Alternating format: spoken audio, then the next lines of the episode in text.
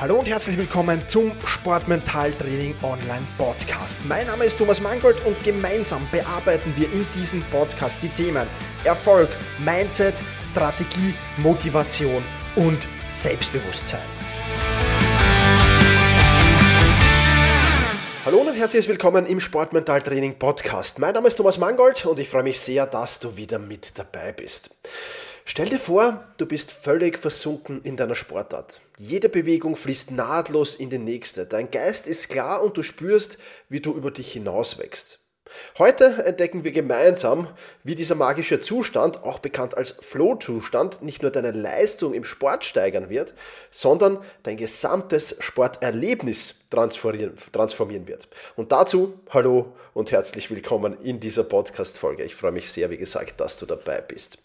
Was ist denn dieser Flow-Zustand, dieses Flow-Erleben und wie fühlt es sich an? Dazu kommen wir gleich. Ich bin nach wie vor, und das ist auch der Hintergrund dieser Podcast-Folge, eigentlich relativ erschrocken, wie wenige Athletinnen und Athleten diesen Flow-Zustand eigentlich kennen bzw. beschreiben können. Und deswegen will ich mit dieser Podcast-Folge hier Aufklärung schaffen. Ich, ich weiß, wir hatten dieses Thema schon das eine oder andere Mal in anderen Podcast-Folgen hier.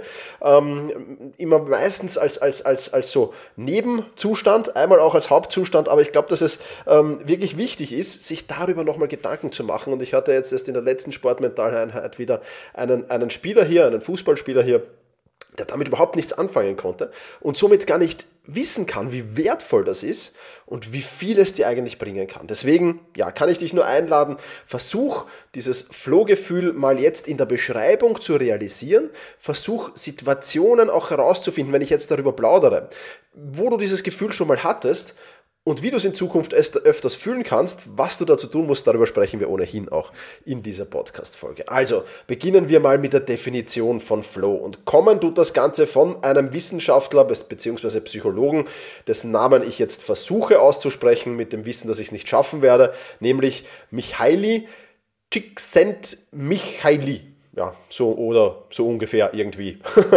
der hat nämlich ein Riesenbuch zu diesem Thema geschrieben, sehr, sehr spannend. Ähm, Flohzustand ist nichts anderes als ein Zustand, in dem eine Person vollständig in einer Aktivität aufgeht und dabei ein Gefühl von fokussierter energetischer Beteiligung sowie tiefgehenden Genuss und Befriedigung erlebt. Ja? Oder ein bisschen anders formuliert, im Flohzustand verschmelzen Handeln und Bewusstsein miteinander. Das Zeitgefühl verändert sich total und die Tätigkeit belohnt sich selbst, oft ohne dass eine externe Belohnung oder irgendwie eine Anerkennung erforderlich ist.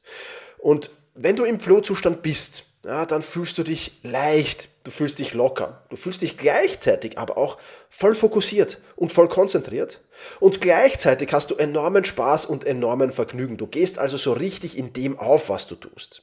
Und den Flow-Zustand, den erlebt man eigentlich am leichtesten im Sport. Natürlich geht es im Beruf auch, von all jenen, die dir zuhören und die berufstätig sind nebenbei oder die studieren oder so. Man merkt das auch beim Lernen oft, dass man sagt, wow, jetzt habe ich zwei Stunden gelernt und es ist mir eigentlich vorgekommen wie zehn Minuten. Dann ist das ein, ein, ein hohes Indiz dafür, dass du im Flow-Zustand warst. Ja? Oder wenn du laufen gehst und plötzlich stehst du wieder an, oder plötzlich stehst du an deinem Ziel, ja, also bei mir ist Start und Ziel immer dasselbe, meine, meine Haustüre unten, logischerweise.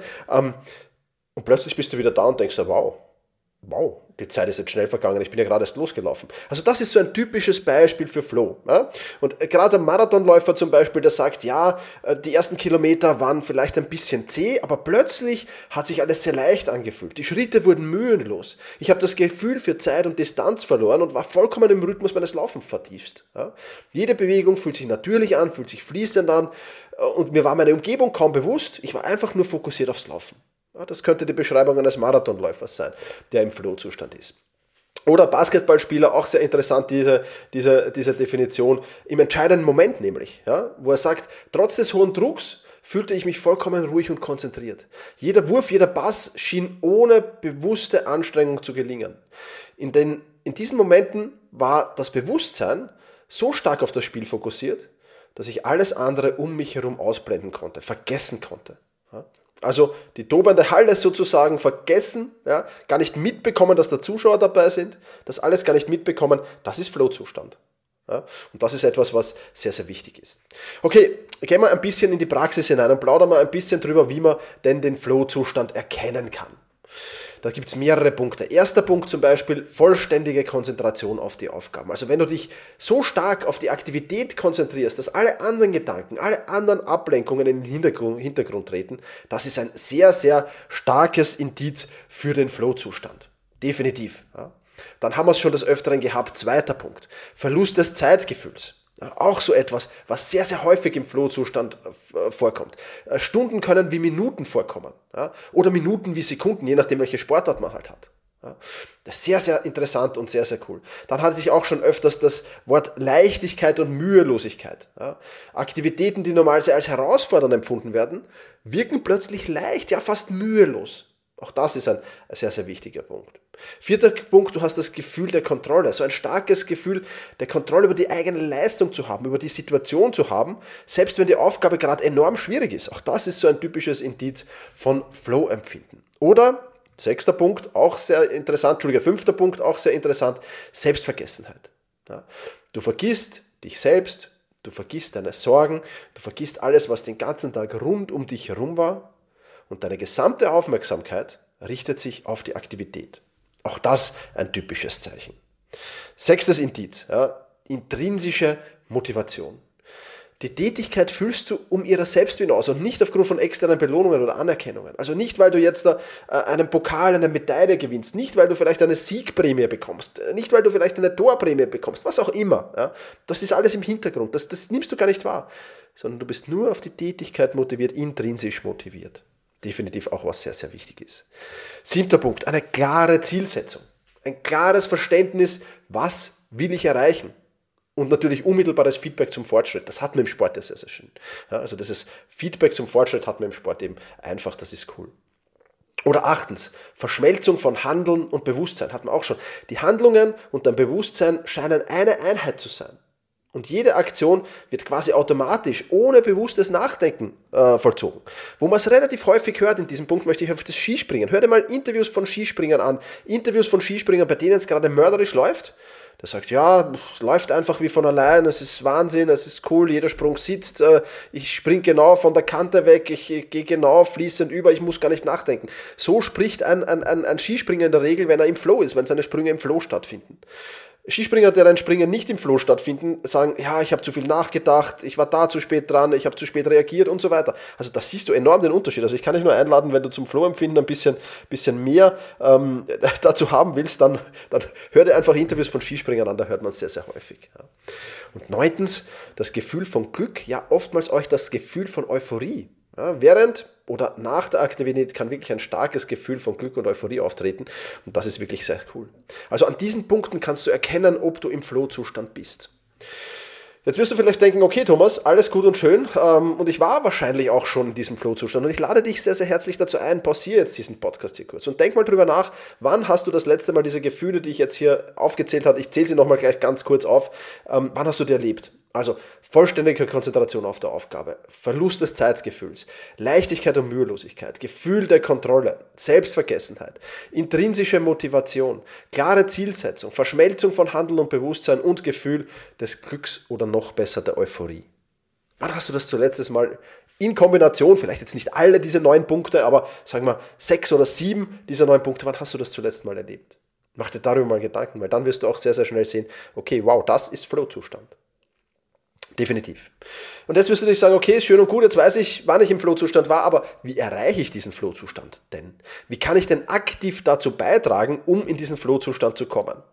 Und dazu habe ich eine schlechte Nachricht für dich. Das funktioniert größtenteils automatisiert. Du kannst einige Dinge tun, die werden wir auch gleich durchbesprechen, um dich optimal einzustellen drauf. Ja, aber passieren tut es immer von alleine. Und eins auch gleich vorweg, wenn du jetzt da sagst, okay, nehmen wir mal das einfachste Beispiel, du gehst laufen und sagst, okay, in diesem Lauf, jetzt, hier und heute, will ich in den Flow-Zustand kommen und das ist mein großes Ziel, dann kann ich dir jetzt schon eines versprechen, so gelingt es mit Sicherheit nicht. Also wir müssen ein paar Punkte beachten, um eben den, den, den Boden fruchtbar zu machen. Ich glaube, das ist eine sehr, sehr gute Metapher, einen fruchtbaren Boden zu schaffen, um dann die Triebe des Flohzustands ernten zu können irgendwann, sozusagen. Deswegen müssen wir starten oder müssen wir uns drei Punkte anschauen. Erster Punkt Vorbereitung, zweiter Punkt Umgebung und Routinen und dritter Punkt Mindset-Techniken. Und das schauen wir uns jetzt gemeinsam mal an. Also beginnen wir mal bei der Vorbereitung. Wichtig, wir haben es schon beim Gefühl des Flow-Zustands gehabt, ist mal eine klare Zielsetzung. Ja, das heißt, definiere wirklich spezifische, aber vor allem erreichbare Ziele für deine Aktivität. Ja, klare Ziele helfen dabei, den Fokus zu behalten und die Richtung vorzugeben. Ganz, ganz wichtig. Zweiter wichtiger Punkt ist die Aufgabenkompetenz. Stelle sicher, dass du gut vorbereitet und in der Lage bist, die Aufgabe zu bewältigen. Also da ist es ja auch schon das, dieses realistische Zielsetzung. Setz dir jetzt nicht eine Aufgabe, wo du dir unsicher bist, ob du die überhaupt schaffen wirst. Und da gehört halt Übung äh, und Kompetenz als Schlüsselfaktoren dazu, um eben in diesen Flow-Zustand zu kommen. Also Aufgabenkompetenz sehr, sehr wichtig. Dann nächster Punkt, die optimale Herausforderung zu finden.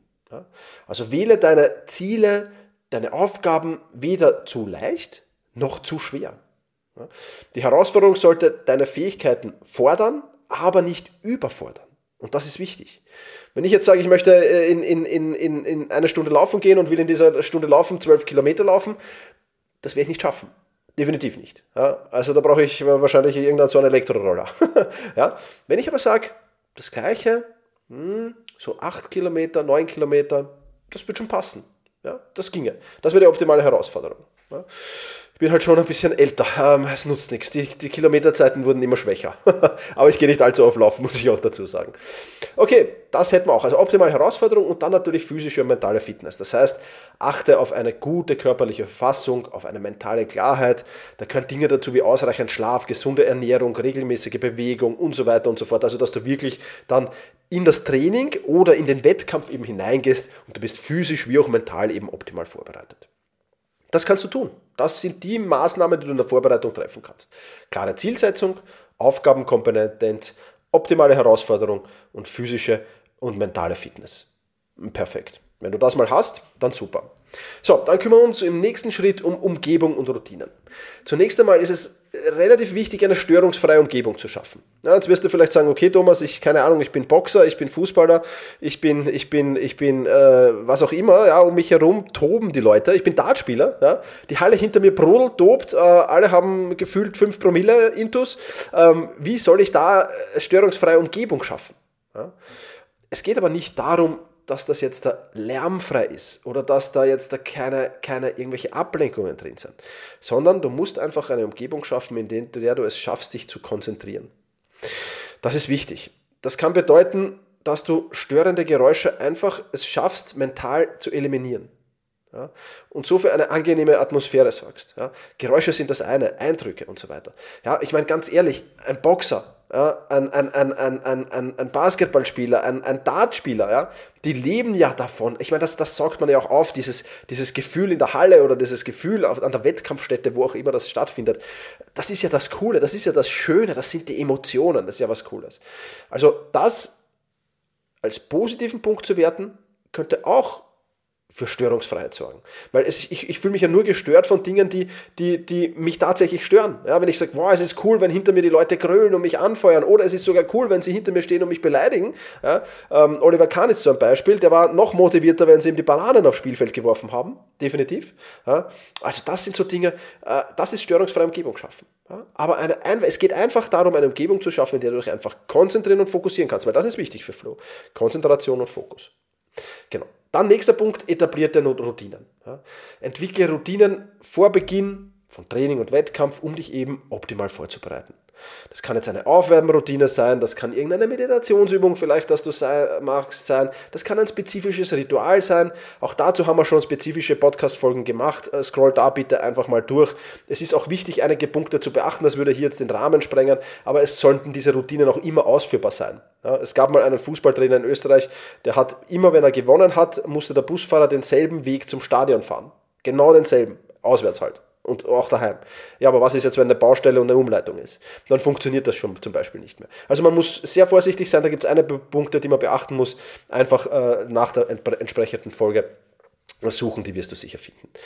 Und dann gehört noch dazu zur Umgebung und Routinen auch Pausen und Erholung. Ja, integrier Pausen in deine Aktivität. In vielen Sportarten ist sie vorgegeben, in einigen Sportarten kann man sie sich auch so mittendrin mal nehmen. Ja, also im Fußball, wenn jetzt mal der, der, der, der Stürmer nichts zu tun hat, kann er ja auch mal sich eine Pause nehmen und mal abschalten, sowohl geistig wie auch äh, wie physisch. Ja. Also das auch natürlich ein wichtiger Punkt. Also Umgebung und Routinen anpassen, so dass du das meiste für den Flow-Zustand rausholen kannst, definitiv. Und dann gibt es natürlich Mindset-Techniken. Ah, davon haben wir auch einige. Die Visualisierungstechnik zum Beispiel. Da kannst du dich gerne für den kostenlosen äh, Kurs anmelden. Den findest du in Shownotes, den, Links, den Link. Da erzähle ich sehr, sehr viel darüber, wie wichtig Visualisierungstechniken ist, wie du Visualisierungstechniken implementieren kannst. Bring dir wissenschaftliche Studien dazu. Schau dir das gerne an. Den Link dazu findest du in den Shownotes. Aber Visualisierung ist nichts anderes, als sich die Ausführung der Sportart vorzustellen, die Aktivität im Detail vorzustellen sozusagen. Und das kann halt helfen, Ängste zu reduzieren und das Selbstvertrauen zu stärken. Definitiv.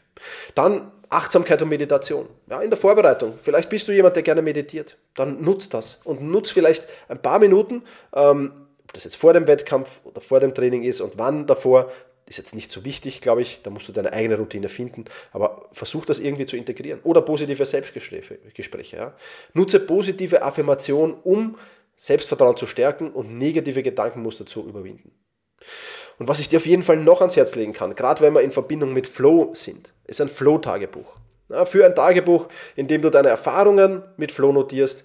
Das kann helfen, Muster zu erkennen auf der einen Seite, aber es wird dir vor allem helfen zu verstehen, was bei dir persönlich zum Flow beiträgt. Weil jeder Mensch ist anders, jeder Sportler ist anders. Vielleicht gibt es irgendwas, was dir besonders gut hilft, in den Flow zu kommen. Oder irgendetwas, was dich besonders stört, in den Flow zu kommen.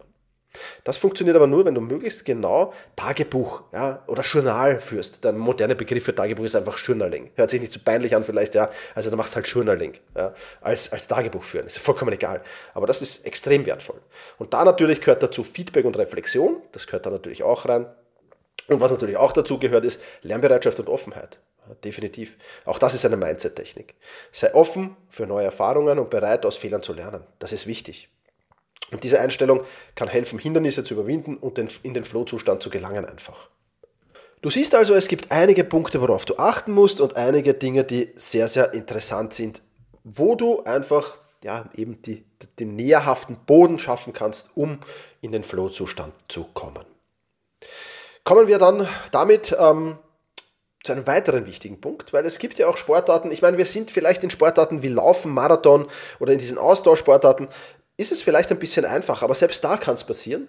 In Mannschaftssportarten oder in Sportarten, in denen sich sehr schlagartig die Dinge ändern können, ist es eine Spur schwierig. Nämlich zurück in den Flow-Zustand zu kommen, wenn ich rausgerissen wurde. Und da sind auch ein paar Punkte wichtig, die du tun machen kannst. Und ich weiß, es ist jetzt nicht alles für jede Sportart machbar, was ich hier aufzähle, weil die Sportarten einfach zu unterschiedlich ist, aber filter einfach heraus, was für dich passt. Ja. Wichtig ist, dass du dir in so einem Moment, wo du rausgerissen wurdest, eine kurze Pause gibst und dich neu fokussierst. Ja. Das können, da können ein paar Sekunden reichen und die hat man in der Regel in fast jeder Sportart, um dich zu sammeln, vielleicht die Augen kurz zu schließen, tief durchzuatmen und dann die Aufmerksamkeit wieder auf die Aufgabe zu richten. Das muss man üben, klarerweise wie alles, ja, aber das kann sehr, sehr gut funktionieren. Dann Mindfulness-Übungen. Ja, also alle Achtsamkeitsübungen, die es da draußen gibt, wo du dich auf die Gegenwart, auf den Moment konzentrierst. Das ist wichtig. Ja. Visualisierung des Flow-Zustandes. Auch hier wieder Visualisierungstraining kannst du reinbekommen. Ja, vielleicht hast du eine Sportart, wo du kurz mal für ein paar Sekunden visualisieren kannst, wie fühle ich mich, wenn ich im Flow-Zustand bin. Und auch das wird dir helfen, wieder in den Flow-Zustand zu kommen. Positive Selbstgespräche helfen dabei. Klar, hatten wir schon. Ja, definitiv. Wenn es irgendwie möglich ist, vielleicht auch der Einsatz von Musik und Geräuschen. Du siehst immer mehr Sportler, auch hier im Skispringen oder auch in anderen Sportarten, mit ähm, Kopfhörern herumlaufen vor dem Sport. Ja, das ist einfach der Einsatz von Musik und Geräuschen, ähm, der helfen kann, den Fokus auf die Aufgabe zu lenken, schlicht und einfach. Ja, dann erneutes Aufwärmen, erneute Vorbereitungsroutine. Das wird nicht in jeder Sportart gehen, aber gerade in einer Sportart, wo es viele Pausen gibt, vielleicht ist das möglich, dass ich nochmal sage, okay, ich starte die Vorbereitungsroutine einfach neu, ich mache einen Restart. Auch das ist mal möglich natürlich. Und dann ein ganz, ganz wichtiger Punkt. Refokussierung auf den Prozess und nicht auf das Ergebnis. Meistens, wenn man rausgerissen wird, hat man plötzlich so den, den Fokus weg vom Prozess also ich bin einfach im Erleben, ich mache einfach das, was gerade richtig ist, hin zum Ergebnis. Oh, ich muss den Boxkampf gewinnen. Oder oh, ich muss das Fußballmatch gewinnen. Oder oh, ich muss das Basketballspiel gewinnen. Oder oh, ich muss unter dieser Zeit den Marathon laufen, was auch immer. Ja, also meistens shiftet so dann das vom Prozess zum Ergebnis hin. Deswegen konzentriere dich wirklich wieder auf den aktuellen Schritt deiner Tätigkeit und nicht auf das Endziel. Wo stehe ich gerade? Das Endziel ist noch so weit entfernt, das lassen wir mal gut sein. Wieder auf den, den jetzigen Moment zu fokussieren. Das hilft, den Druck zu reduzieren und ermöglicht dir gleichzeitig ins Hier und Jetzt zurückzukehren und die Konzentration genau darauf zu legen. Und last but not least natürlich auch was, was Sportler, vor allem Spitzensportler, extrem häufig einsetzen. Was man kaum sieht, sind Atemtechniken. Ja, warum sieht man es kaum? Weil die meistens nur zwei, drei Atemzüge brauchen und sind schon wieder dran. Ja, wenn du das zu üben beginnst, Atemtechniken übrigens in der Sportmentaltraining Masterclass findest du ähm, drei extrem wertvolle Atemtechniken. Ähm, und wenn du die regelmäßig übst, dann reichen dir auch hier ein paar Sekunden, um wieder in den Flow-Zustand zu kommen oder um wieder zumindest ähm, den Stress zu reduzieren und die Konzentration und den Fokus hochzuregeln. Definitiv etwas, was enorm wichtig ist. Atemtechniken ja, sehr, sehr wichtig. Nicht nur im Sport, sondern in allen Lebensbereichen definitiv. Okay, bevor wir zum krönenden Abschluss dieser Podcast-Folge kommen, würde ich mich sehr freuen, wenn du diesen Podcast mit einer Person teilst, für die das spannend sein könnte, wenn du ihn vielleicht sogar in den sozialen Medien teilst. Ähm, ja, es ist ja immer so, Karma, wer, wer Dinge gibt, teilt, der wird auch Dinge geteilt bekommen. Deswegen vielen Dank dafür und ja, meine Mission unterstützt du dadurch natürlich auch, mehr mentale Stärke in den Sport zu bekommen. Vielen Dank auch natürlich von meiner Seite, wenn du diesen Podcast teilst. Ja, was ist das Fazit vom Thema Flow? Je leichter, je schneller und je länger du im Flow bist, umso einfacher wird es für dich. Und das gilt nicht nur für den Sport, sondern das gilt wie so vieles in diesem Podcast fürs Leben generell. Aber, und das möchte ich auch voransetzen, ähm, Flow-Zustand kann man nicht erzwingen. Definitiv nicht. Aber du kannst Flow-Zustand trainieren. Und je öfters du es schaffst, in diesen Flow-Zustand zu kommen, umso einfacher wird es automatisch und umso schneller passiert es automatisch. Ja, deswegen versuch dich in den nächsten Wochen vielleicht genau auf dieses Thema Flow zu fokussieren und genau darauf zu achten und versuch so oft wie möglich, vor allem mal im Training und in weiterer Folge dann natürlich auch im Wettkampf, in den Flow zu kommen. Dabei wünsche ich dir viel Erfolg und ja, in diesem Sinne, push your limits und überschreite deine Grenzen. Viele weitere spannende Informationen rund um das Thema Sportmentaltraining, rund um deine mentale Stärke findest du im Bonusbereich zu diesem Podcast. Wenn du dich dazu anmelden willst, dann wechsle jetzt auf sportmentaltraining.online/bonus. Und wenn du denkst, dass eine Freundin, ein Freund, ein Vereinskollege, eine Athletenkollegin von diesem Podcast profitieren kann, dann sei doch so lieb und teile diese Podcast-Folge mit dieser Person. In diesem Sinne, vielen Dank, dass du dabei warst und push your limits, überschreite deine Grenzen.